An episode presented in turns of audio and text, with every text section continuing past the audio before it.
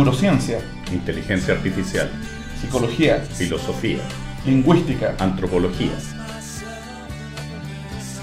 Podcaster.cl presenta Tercera Cultura, una pechanga cognitiva con un terremoto cultural. Con Remis Ramos y Ricardo Martínez.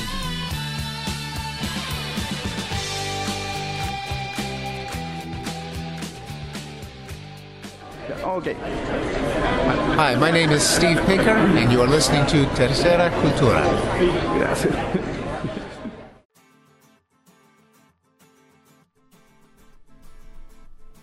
Steven Pinker probablemente es el mejor buen chato que he visto, digamos, en, en este círculo en mi vida. O sea, el tipo que está con el estatus que tiene, ¿cachai? que es prácticamente una especie de rockstar dentro de lo que es la psicología cognitiva contemporánea, un tipo súper abierto, súper buena tela, el loco. O sea, onda, a mí realmente me sorprendió. O sea, onda, una actitud que no, no me la esperaba, de hecho.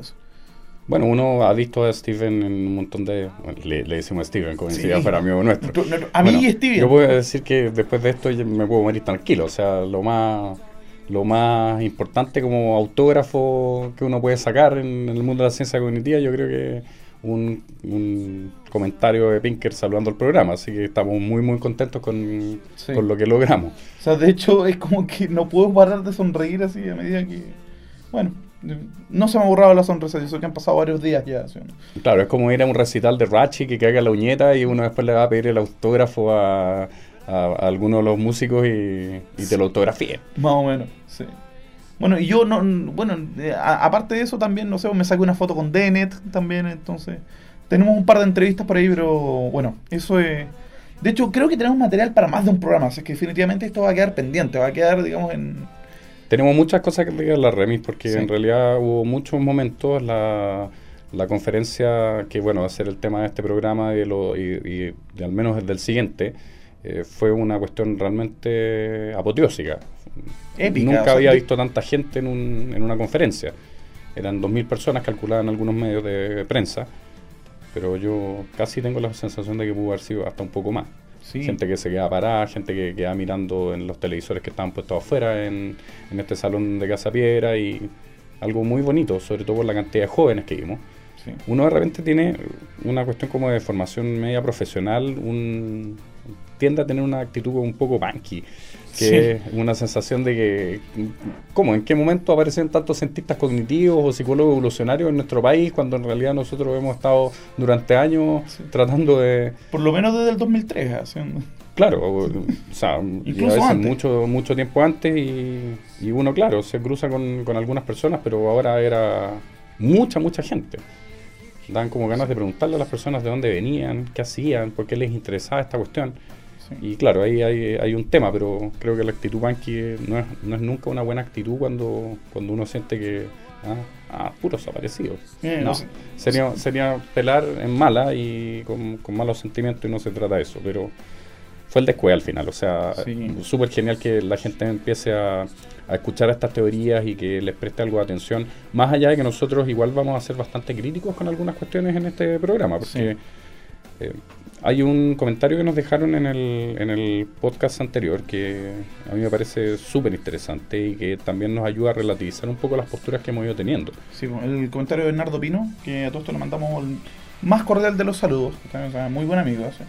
y que nos mandó precisamente un vínculo, digamos, a un artículo de Jerry Ford, que para muchos es algo así como el Don Quijote de la ciencia cognitiva. ¿sí? O el Darth Vader de la ciencia cognitiva. Sí, Claro, y bueno, eh, Ford hablaba de la teoría de la mente extendida, hacía una crítica al libro Super Size in the Mind de Andy Clark, y en esta crítica decía una cuestión bien ingeniosa. Primero el título de la crítica sobresaliente, le puso Where is my mind, ¿dónde está mi mente? haciéndole una referencia a la canción de los Pixies y haciéndole una referencia al tema final de esa maravillosa película que la, la- Club de la Pelea. el Club de la Pelea.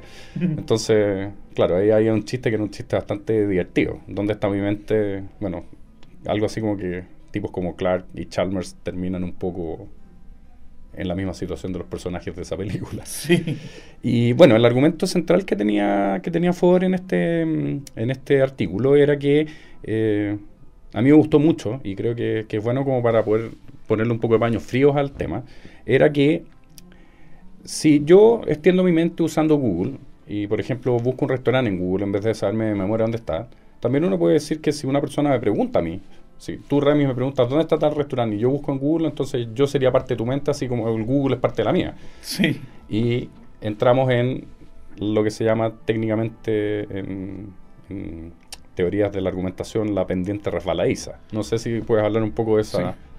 falacia. Sí, eh, precisamente consiste en... O sea, bueno, el, el nombre de la falacia en realidad se aplicaría más que nada a Fodor en este caso, ¿ya? Claro. Porque precisamente Fodor es un crítico de los argumentos en los cuales no hay una distinción, digamos, eh, en principio, o no, o sea, no hay una distinción, digamos, fuerte, digamos, entre el cómo, en cómo individuar las entidades. Entonces, el razonamiento fodoriano concluye de que si no hay una, de- si no se puede hacer una distinción clara de cómo distinguir qué es lo que es mental de lo que no es mental. Significa que, lisa llanamente, en algún momento todo termina siendo mental. Y terminamos cayendo en una especie de holismo psicológico. Y Fodor precisamente se caracteriza porque desde, desde el 75 que viene haciéndole guerra a todo tipo de holismo, no solo al holismo psicológico, sino que también al holismo semántico. Claro, el holismo es la teoría de que todo pertenece a una determinada categoría, que no existen límites y al ser los límites difusos, todas las entidades del mundo caben dentro de esa categoría. Sí. Ese es como el holismo a seca. Ahora, el holismo mental es un peligro que ha tenido la ciencia cognitiva siempre. Sí. Vale decir, si decimos la mente se extiende, la pregunta es hasta dónde. Y no hay muy buenas respuestas para eso. Entonces, hay que tener también cuidado con eh, pensar que esta cuestión es como, ya, abrimos, abrimos la mente al, al cuerpo, abrimos la mente al mundo, abrimos la mente al universo. a la al final- tecnología y termina siendo el cosmos, ¿cachai? El, y la Claro. gente inteligente. Claro, sea. es algo en lo cual hay que, hay que darle algo más de vuelta y ser un poco más cauteloso quizás con, con ciertas apreciaciones. Entonces, súper bueno el, el- el comentario que nos pone Bernardo y también súper bueno que nos haya vinculado a Ford, que es como el volante central o de contención de- Sí. del equipo de la ciencia cognitiva y nunca hay que olvidarlo. Porque si no, claro, los delanteros empiezan a jugar y nos meten cuatro goles. que es algo que ya nos pasó hace un par de días en la selección chilena. Sí. Bueno, pero mejor no hablar de ciertas cosas como decía el gran Lucas Prodan.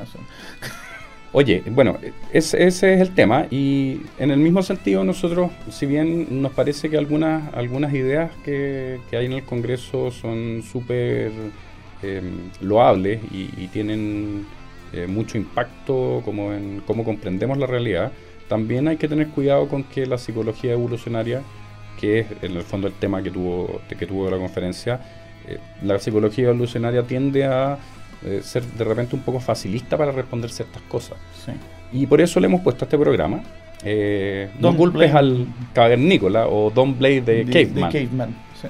Bajo el supuesto de que se plantea, bueno, ya no solo digamos en términos de la explicación teórica de cómo funciona la mente, sino que también en psicología se utiliza mucho, digamos, esta noción de que en realidad gran parte de los problemas, de, de los problemas mentales o de los trastornos mentales que tenemos en nuestro mundo contemporáneo serían producto de una desadaptación en el sentido de que la mente en cierto modo cristalizó en algún momento, ¿ya?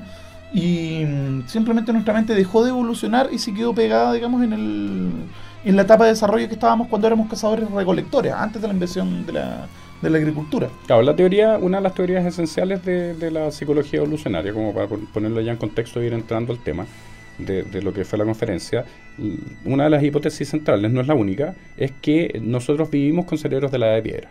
Dicho de forma sencilla, si a Capitán Coavernícola lo descongelaran, nos imaginamos siempre este cavernícola que está Sí. congelado persiguiendo el mamut en el Ártico, y lo descongelan y llega a nuestra sociedad, ¿qué le pasaría? Y claro, si el cavernícola fuera un niño, probablemente crecería y no sería muy distinto. Quizás en aspecto físico se, se Sí. diferenciaría un poco de los niños actuales, pero en términos cerebrales no. Vale decir, nuestro cerebro no ha evolucionado mayormente desde la edad de piedra hasta nuestros días, o sea, más o menos desde el año 50.000 antes de Cristo hasta hoy día. Y por lo tanto, esos cerebros estaban diseñados para vivir en el ambiente, enfrentar los problemas y realizar las tareas que realizaban los cavernícolas.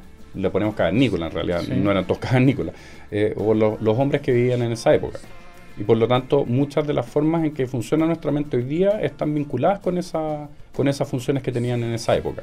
Y que muchos de los sesgos cognitivos que tenemos precisamente son sesgos heredados de, de- de este periodo evolutivo. O sea, de hecho, la otra vez leí un artículo precioso, o sea, precioso, aquí lo estoy utilizando metafóricamente, que vinculaba precisamente un artículo de René, ¿cachai? ¿Ya? Que, que lo que hacía era vincular, digamos, este tema de, la, de las burbujas en términos económicos de- que generó la crisis por la que estamos pasando ahora, con esta, esta, ¿cómo se llama?, aversión al riesgo por un lado, pero también al, al sacrificar, digamos, un beneficio a largo plazo para obtener un beneficio rápido, a corto plazo.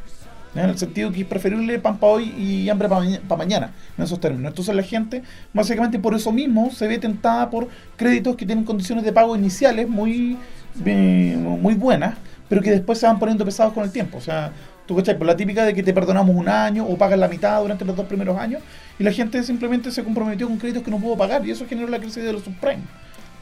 Claro, la, la, la idea que yo entiendo que hay detrás, quizás, quizás no entienda bien, pero la idea que hay detrás es que el hombre de, la edad de piedra básicamente tenía que pensar muy a corto plazo. Y por lo tanto su cerebro está diseñado para tomar decisiones sobre los beneficios inmediatos. Ahora, en la vida actual, los pensamientos son más de largo plazo. Y un ejemplo que a mí me gusta mucho eh, sobre eso es el tema del cerebro de los adolescentes, que es algo que yo creo que en algún momento vamos a tratar ya con más, con más, de forma más monográfica, que eh, los adolescentes parecen funcionar mucho según esas lógicas. O sea, el cerebro de los adolescentes tendería a ser más parecido al de los cavernícolas, que de hecho hay hasta canciones que hablan de eh, adolescente cavernícola o cosas de ese estilo que están como muy en la línea de lo que estamos diciendo. Entonces, los adolescentes parece que se comportarían también con, unos cerebros que, parecen más cercanos a la piedra y tratando de tomar beneficio inmediato y no pensando más, más en extensión.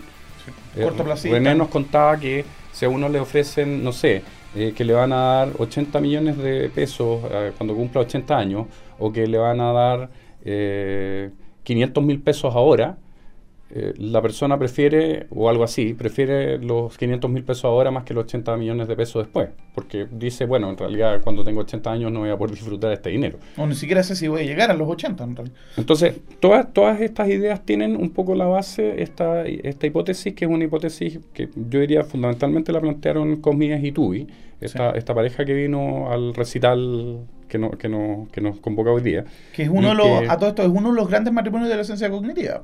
Claro, hay varios matrimonios de la ciencia cognitiva. o sea, yo, yo, yo, eché de menos al otro, pero es que en realidad el otro no hubiese desentonado si hubiese venido. ¿Cuál es el otro? Los, Churchlands. Yo soy fan de los Churchlands.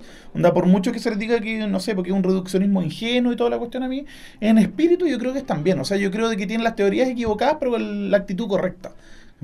Claro, ¿qué hace? Y, aquí ya abro más bien, más bien como una conversación, porque yo al menos no tengo una, una, una respuesta clara. ¿Qué hace que sea tan atractiva la, esta hipótesis para el público en general? O sea, ¿por qué hay tanta gente en un... Si vinieran los Churchlands, yo no me imagino que, que hubiera dos mil personas escuchando. Pero vienen conmigo y tú y viene Pinker y, y se llena de gente.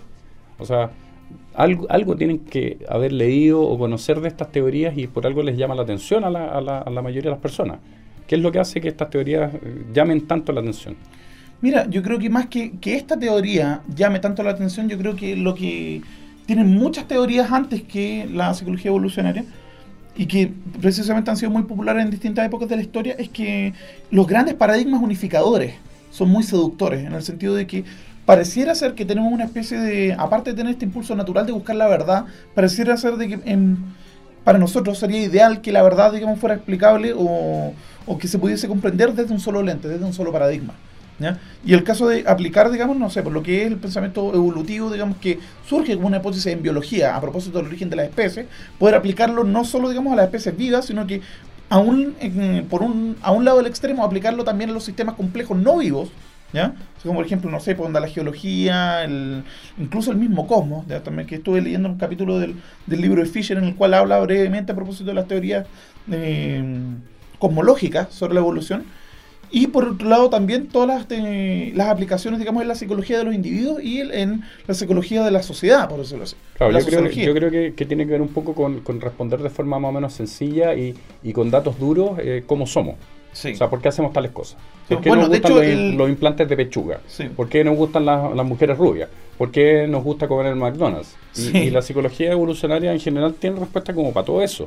Lo que por un lado es muy atractivo y da como la impresión de que hay un, hay un respaldo científico fuerte, pero otro, por otro lado también nos llama a tomar con mucha cautela lo que ellos están diciendo.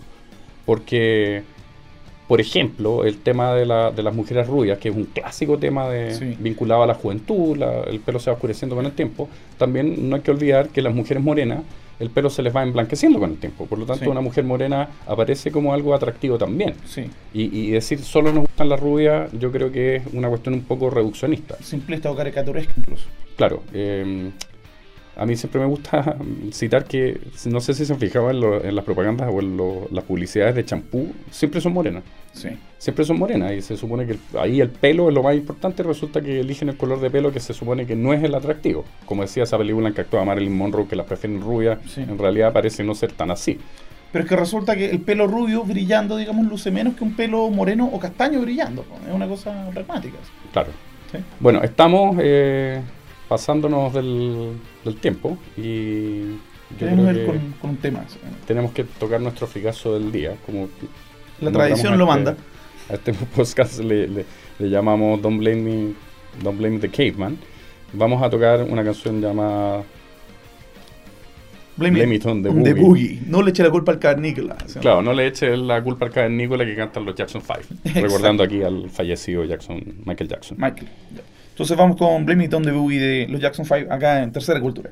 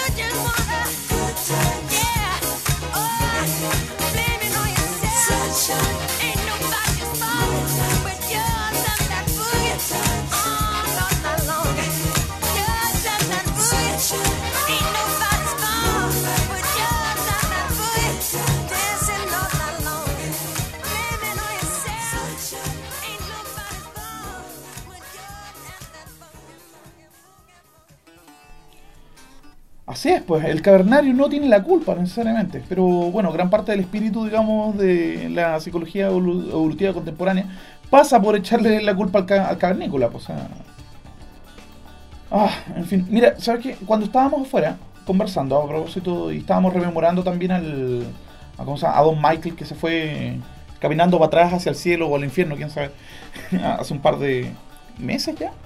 Ay, no me acuerdo cuánto pasó, pero pasó Sí. ya hace varias semanas. Ya. Y precisamente estábamos eh, hablando respecto a cuáles serían los potenciales peligros de este cuento. ¿sí? Porque obviamente la psicología evolutiva, como mencionamos en el bloque anterior, es una idea muy seductora. En el sentido que es un paradigma unificado para entender la realidad entera y no solo el cómo somos nosotros. O sea, cumpliría, digamos, este. En cierto modo nos haría volver a este ideal ilustrado de que efectivamente podemos explicarlo todo. ¿ya? Y superar de una buena vez este pesimismo epistemológico ¿cachai? que nos dejaron los postmodernos que en, en el siglo XX. ¿cachai? Pero peligro, yo creo que hay un peligro sustancial y que yo creo que igual es necesario que decirlo, hay que mencionarlo, que es lo- esta cosa de la falacia naturalista. Nuestra Ya. segunda falacia al día. Segunda falacia del día. ¿ya? La falacia naturalista eh, es un tipo de razonamiento que plantea de que las cosas deben, a ver, de que si sabemos cómo las cosas son, por consiguiente también sabemos cómo las cosas deben ser. ¿Ya? O que básicamente, ya que tenemos una serie de aparatajes, digamos, onda innatos y tenemos una serie de sesgos, digamos, eh, adquiridos o, evolutivamente, básicamente es, por un lado, el argumento diría, es natural que esto sea así, por consiguiente tiene que ser así. ¿Ya? Y que básicamente sería como un despropósito o un gasto de energía inútil el estar tratando de cambiar la naturaleza humana. O torcer la naturaleza humana. O precisamente torcerle la mano a la, a la biología. Yo creo que precisamente si hay algo que caracteriza la evolución humana es precisamente el, este intento de torcerle la mano al cómo somos. O sea, el ser humano es justamente el ser que ha, que ha logrado triunfar en el mundo, triunfar en un sentido bien metafórico, porque sabemos que puede ser un triunfo pírrico, Sí. una ro- derrota más que un triunfo si uno, si uno ve los desastres ecológicos y ese tipo de cosas. Pero algo, algo que decía alguien en la conferencia, creo que era Dennett, que hace 10.000 años éramos, junto con nuestros animales domésticos, el 0,1% de todos los animales que existían y hoy día somos el 98%. Si sumamos a los seres humanos más la carne que nos comemos, fundamentalmente. Sí, los y las plantas que, tenemos, cultivamos. Las plantas que cultivamos. Se hablaba de la biomasa. El- La biomasa era la cantidad de materia biológica que existía en el mundo y que los Sí. seres humanos controlaban hoy día el 98%. O sea, los seres humanos logramos dominar el mundo y, y eso es una cuestión media innegable. Sí, pues, o sea, Ahora- nos- decía explícitamente de que, no sé, pues la evolución pintó el paisaje, pero ahora nosotros tenemos el pincel en la mano. Claro, Esa es el- y, esa, y esa idea supone que eh, también nosotros hemos hecho eso justamente tratando de violar nuestra naturaleza. No somos capaces de, no somos animales acuáticos y sin embargo nadamos, no somos animales aéreos y sin embargo volamos, no somos animales que puedan correr muy rápido y sin embargo corremos mu- mucho más rápido que cualquier otro animal con los medios tecnológicos que hemos inventado. Sí. Vale decir, hemos pasado toda nuestra existencia tratando de cambiar nuestra naturaleza y ese intento de cambiar nuestra naturaleza que viene desde la cultura se explica en alguna medida, por supuesto, por nuestras características innatas y genéticas, pero es, yo diría, la gran diferencia que tiene el ser humano respecto a todo el resto de los animales. No nos quedamos contentos con, con las limitaciones que tenemos, sino que vamos siempre rompiendo esas limitaciones. Sí, pues. La falacia naturalista entonces sería decir, bueno, estas limitaciones están y no podemos cambiarlas. E- Y eso es muy claro en algunas de las hipótesis o de los dominios que trabaja la psicología evolucionaria que son más llamadores de atención, como el tema de las diferencias entre los sexos. Sí. O sea, de hecho, específicamente la Elena Cronin en el segundo día planteó explícitamente eso. O sea, precisamente parafraseaba un poco a Marx, diciendo que Marx decía de que la filosofía se ha dedicado siempre a pensar la realidad y lo que hay que hacer es transformarla. Y lo que decía ella, y que es algo con lo que he estado siempre de acuerdo, incluso antes de saber que ella también pensaba lo mismo, es que yo creo que no es posible transformar bien o para bien a la realidad si uno no la conoce bien primero. ¿ya? O sea, el echando a perder se aprende, en realidad tenemos que tratar de evitarlo lo más posible. Esa es la idea de fondo, juicio. Claro, y esto me lleva a citar a uno de mis autores preferidos, que es Peter Singer. Peter Singer es un, también un investigador de estos dominios y es un investigador que escribió un libro muy, muy bonito que- y es muy breve también, es un- una especie de opúsculo que se llama La izquierda darwiniana. Darwiniana. Y la izquierda darwiniana, según lo que él plantea, es pensar que eh, el pensamiento evolucionario no solamente apoya ciertas ideas o, o intuiciones que ha tenido la derecha históricamente, sino que también puede apoyar eh, pensamientos de izquierda. Él dice, si hubiéramos cambiado a, Marx por Darwin en algún momento de la historia, eh, desde un punto de vista izquierda, él sostiene esa postura, probablemente habríamos avanzado en algún, en algún sentido al conocer mejor la naturaleza humana. Y por lo tanto, no es que un grupo en particular pueda apropiarse de estas ideas, porque al final las ideas son datos y esos datos se manejan de acuerdo con las intenciones que uno tenga. Sí. Evidentemente las intenciones pueden ser más o menos valoradas, más o menos valiosas, más o menos morales, pero ese es un punto distinto. Y eso es algo que Elena Cronin da a entender de forma muy, muy elegante a mi juicio. Sí. Que precisamente, onda, digamos, estas teorías no deberían servir para justificar lo malo, ¿ya? Sino que simplemente deberían permitirnos entender lo malo para cambiarlo, ¿ya? Y no sé, pues, o sea, igual el uso político que se le pueda dar a estas ideas es una cuestión que a mí me da un poco de nervios, debo confesarlo. o sea. Porque precisamente mi idea de ciencia es precisamente una idea de, contrario a lo que a lo que se pueda decir al respecto. Para mí la ciencia debería ser moralmente neutral. ¿ya? O sea, la moralidad humana no es que esté fuera del ámbito de la explicación científica. Podemos explicar cómo surge la moralidad humana, pero la moralidad humana no debiera estar mandada por la ciencia, que es otra cosa. Esa Claro. es la, la idea de fondo. Claro, mí. hemos llegado a un punto que es un punto en el cual hay que, hay que eh, conversar harto porque, porque es uno de los grandes temas y no es algo que podamos obviar. Sí. Eh, había un comentario que, que hizo un Daniel Villalobos en un Twitter que escuchaba este programa y le daba miedo. Eh, y yo creo que entiendo por qué le da miedo, porque de repente en estas explicaciones tan como omnicomprensivas, tan totalizantes, tan, elegantes y omni. Claro, y que, y que parecen, parecen estar basadas en datos tan duros que son medias inapelables, uno de repente tiende a ver ciertas conclusiones que se pueden sacar que no son de lo mejor. Ahora, eso también es una es, es un es una ap- apreciación que yo creo que también hay que ser cauteloso con ella. El mismo Snow, que es nuestro Sí, inspirador. Snow, que Nuestro santo patrono, ¿para qué estamos Claro, con cosas? claro, nuestro santo patrono decía que eh, gran parte de la división entre ciencia y arte o entre ciencia y cultura se había dado en la historia porque las personas que venían desde el mundo de la cultura tenían una posición que él llamaba la posición de los luditas. Sí. ¿Quiénes eran los luditas? Los luditas eran personas que en el inicio de la revolución industrial empezaron a decir que las máquinas iban a destruir el mundo. Y empezaron a destruir las máquinas. Sí, o sea, casi haciendo la guerra a Skynet antes de que apareciera, una cosa así. Claro, entonces, y es verdad, uno puede tener la tentación ludita y hay que cuidarse de ello. Sí. Oh. Bueno, entrando ya en tierra derecha, eh, va- vamos a comentar un par de ponencias, pero obviamente el tiempo no nos va a dar para abordar mucho. Así que yo quiero a grandes rasgos caracterizar la- lo que planteaba Dennett.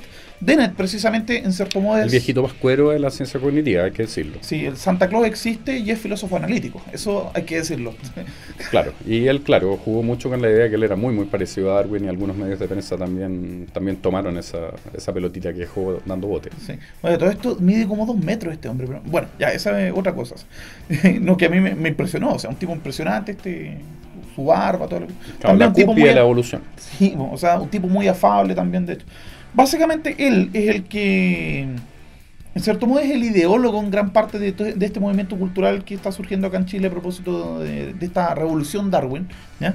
Al decir de que en realidad la idea de Darwin, en, en este libro, la, la peligrosa idea de Darwin, plantea que es la mejor idea que a alguien se le ocurrió en la historia de la humanidad. Más que la idea de Newton, más que Einstein, es Darwin el que debería ganarse el premio a la mejor idea jamás pensada ¿Y por qué es la mejor idea? Porque precisamente permite conectar de un plumazo y de una manera extraordinariamente elegante el mundo de la causalidad dura, del determinismo y de aquello que describe la, la La física, ciencia, la ciencia dura. ¿ya? O sea, la física y las ciencias duras en realidad, porque todas Por son deterministas, ¿ya? Con el mundo de la intencionalidad, de la conciencia, del sentido y del significado, o aquello que estaba precisamente, digamos, en la circunscripción o la jurisdicción de las humanidades, ¿ya? O sea, lo que haría Darwin sería precisamente eh, tender un puente entre estas dos culturas. Y, y efectivamente, precisamente esta cosa de la evolución por selección natural es una idea extraordinariamente poderosa, por un lado. Dos, tiene evidencia empírica de donde tú mires puedes encontrar evidencia, o sea, en geología, en biología, en etología, etcétera. Y de hecho, lo que, lo, lo que hacen, digamos, estos teóricos de la nueva síntesis es tratar de aplicar este mismo razonamiento, digamos, a la evolución no solo de las especies biológicas, sino que a la evolución de la cultura. ¿ya? Y es Dawkins el que el año 76, si no me equivoco, en Claro. su libro El gen egoísta, acuña el término de meme. ¿ya? Un término muy importante si estamos en internet, porque los memes, y aquí podemos Sí. hablar largo y tendido, porque Sí. los memes son uno de los fenómenos más clásicos del internet contemporáneo. ¿Qué es un meme? Un meme es una unidad básica, una unidad mínima de información que tiene la capacidad de, entre comillas, esto es, no sé si metafórica o literalmente hablando, tiene la capacidad de autorreplicarse. De hecho, hay en varias conferencias DNet precisamente ha equiparado los DNet con los virus. Sentido que los virus no son seres vivos, sin embargo tienen actitud, como lo plantea él. ¿Ya? O sea, son capaces de reproducirse, de contagiarse, son contagiosos. Pensemos ¿ya? en un meme sencillo. Mira, para mí el mejor ejemplo, y que no- yo de hecho no lo he leído mencionado, Ya. siempre dicen que los chistes son memes, que las canciones o las melodías son memes. Para mí el meme por excelencia, loco, es el barquito de papel. ¿Cachai? ¿Por qué? A ver. Porque es viejo, o sea, tú obviamente no naces sabiendo cómo hacer un barquito de papel, pero un padre le enseña cómo hacer el barquito de papel a su hijo, el hijo llega al kinder y le enseña a su compañerito y así. ¿cachai? A mí hay un caso muy bonito que tengo, lo voy a mencionar brevemente. Cuando estaba yo chico, año 85, 86 más o menos, estaba a la moda de hacer con hojas de papel, con una serie de pliegues bastante ingeniosos, hacíamos un robot de papel que con ciertos pliegues lo podíamos transformar en auto, en nave espacial, en radio, etcétera. Eran los transformers de papel.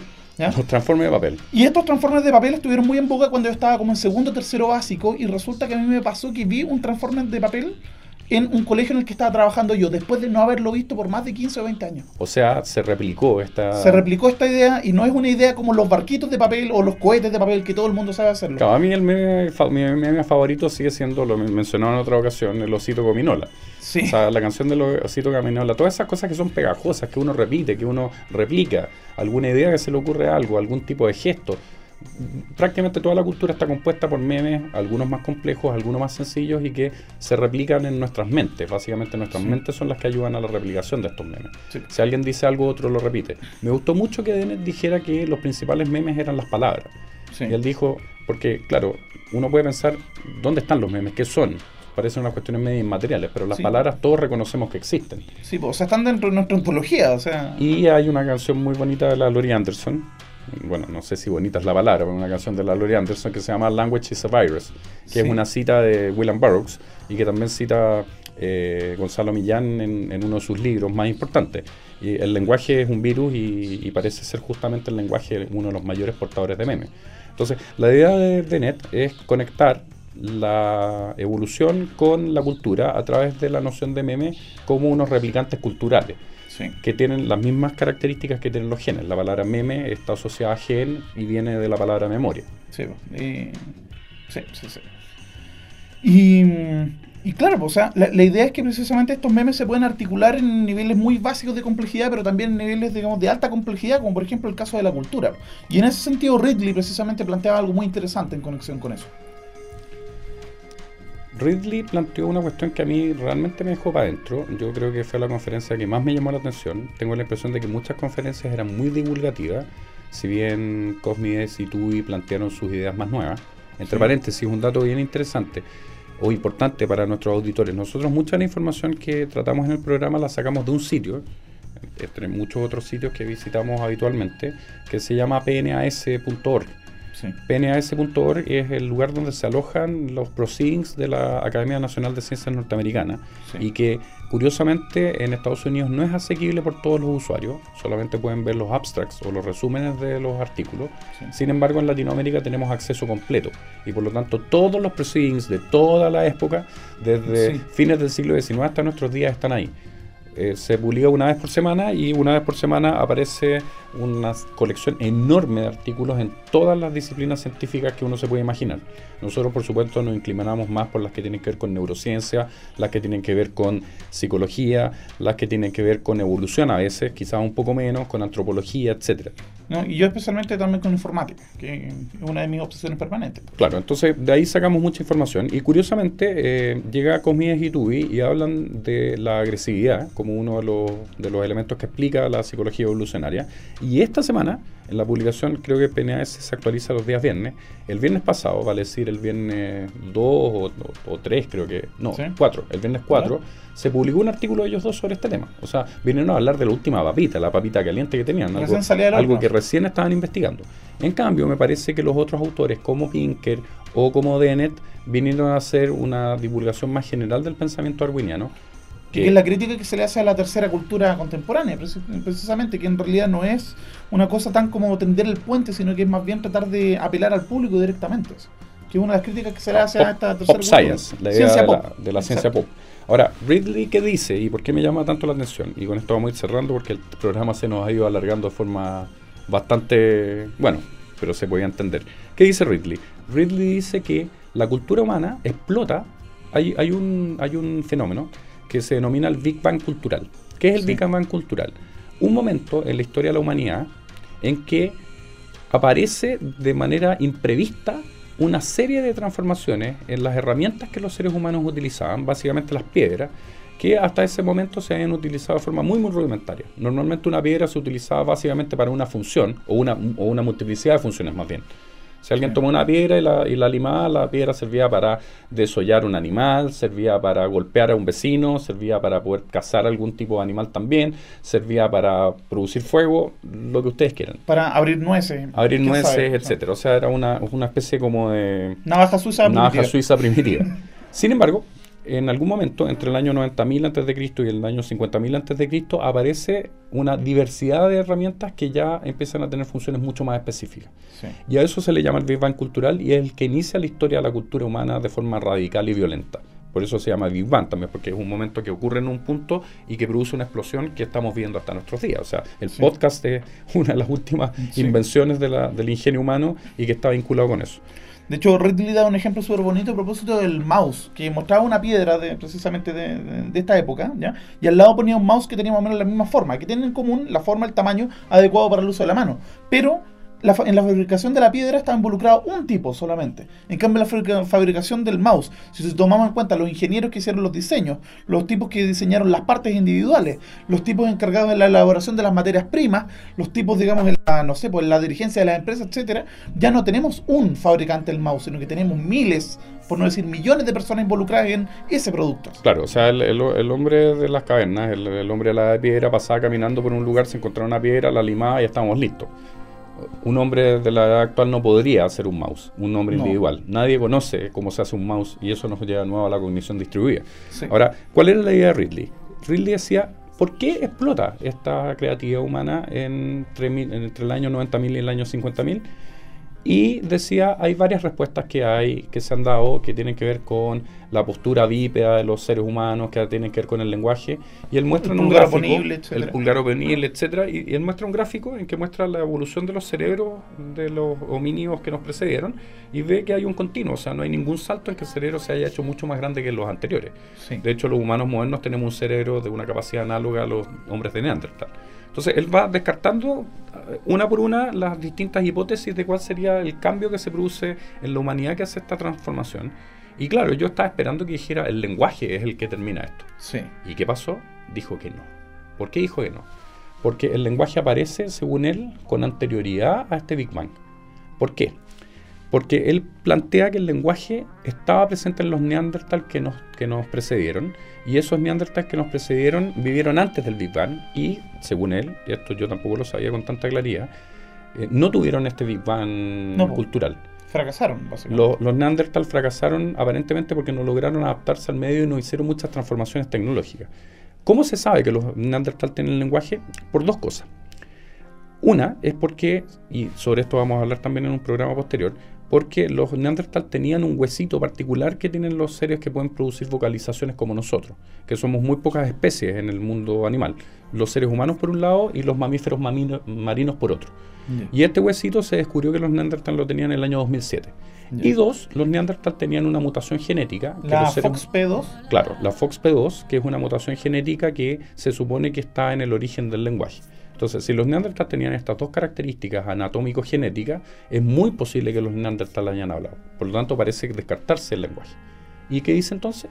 Dice que el candidato a su juicio es el comercio y la transacción Intercambio. el intercambio. Cuando las personas empezaron a intercambiar los materiales, al intercambiar los materiales pasaron varias cosas. Voy a ser lo más sintético posible. Una, si yo puedo producir más rápido hachas y tú puedes producir más rápido piedras talladas para desollar animales, probablemente va a ser más eficiente que yo trabaje haciendo hachas y tú haciendo piedras para desollar animales. Y que las podamos producir, producir muchos más elementos y después los intercambiamos. Dos, se han encontrado eh, algunos, eh, algunas herramientas a centenares de kilómetros de distancia de los lugares donde claramente se produjeron. O sea, de dónde estaban las materias primas. Por lo tanto, eh, esas herramientas en la época del Big Bang cultural parece que viajaron por los intercambios. Sí. Esa, esa es la idea central. Ahora, ¿por qué? ¿Con qué me vinculó? Y a mi juicio, hay un punto en el cual como que le faltó para que uno se parara a aplaudir. Eh, ¿Con qué vinculó este cambio? Lo vinculó con la división del trabajo. Sí. Y la división del trabajo, según él, tenía que ver básicamente con las diferencias entre los sexos. Parece que los hombres en la época de los cazadores recolectores se dedicaban más a la caza y las mujeres a la recolección, en el caso de los Sí. Homo sapiens que vivían en África. Y no pasaba lo mismo con los, con los neandertal que vivían en Europa. Sí. Y esa división parece ser la, la división originaria de todo este tema. Ahora, Sí. evidentemente sobre eso habla mucho más Elena Cronin. Y quiero cerrar con un dato, porque siempre es bueno dar un ejemplo final para que hagan una prueba en su casa. Los, los hombres y las mujeres, según las teorías modernas de cerebro, de evolución neurocientífica, tienen distinto largo de los dedos, eh, particularmente el anular y el dedo índice. Si usted se mira los dedos anular e índice, se va a fijar que tiene uno más largo que el otro. En promedio, siempre la idea es en promedio, los hombres tienen más largo el anular y las mujeres tienen más largo el índice. Vale decir, los hombres tienen más largo el anular que el índice y las mujeres más largo el índice que el anular. Sí. O el anular lo tiene más cortito en realidad, me he fijado también. eso. Claro, y Claro. esa diferencia parece estar vinculada, sobre esto vamos a hablar con mucho más detalle probablemente en el próximo programa, con cómo está desarrollado el cerebro. Sí. Se supone que el cerebro es femenino cuando el índice es más largo y es masculino cuando el anular es más largo. Sí. Y esa diferencia tiene que ver con La cómo procesan el mundo. No, y, de- y de hecho esa diferencia es causada por la diferencia de los niveles de testosterona a los que está expuesto el feto en el útero. Claro, es la- una teoría de Baron Cohen que se llama Sí. Prenatal Testosterone Sí. y que es un libro que salió el año 2004-2005. Entonces, a mí me hubiera gustado que lo hubiera cerrado con eso, como diciendo, Sí. cuando se produce la diferenciación cerebral entre hombres y mujeres es que pasa esto. Ahora, siempre también puede ser al revés. Sí. Puede ser que se produce la división del trabajo y empiezan a seleccionarse los miembros de la especie que tienen estas habilidades más específicas como de caza y recolección. Bueno, nos hemos pasado enormemente en este programa, pero teníamos muchas cosas de que hablar. Sí. No, y el próximo programa probablemente también nos vamos a pasar. Entonces este es eh, capítulo 1 Capítulo de uno. nuestro reporte de... No culpes al carnívola. Sí. O sea, no, yo creo que el segundo se va a llamar de otra forma, pero eh, era a propósito de este seminario de el legado cultural de Darwin en el siglo XXI y yo creo que tenemos para uno o incluso dos programas más. ¿Ya? Entonces vamos a cerrar con un tema de un disco recién salido, o sea, de hecho todavía no ha salido, es un- una papita exclusiva que O sea, ya estamos acá. pirateando. Mm. Sí, estamos pirateando. y es un tema llamado Unnatural Selection de Muse, de su nuevo disco Uprising. Excelente. Selección no natural. Bueno, vamos, los dejamos con Muse y hasta la próxima semana sería. Chao. Nos vemos. Chao.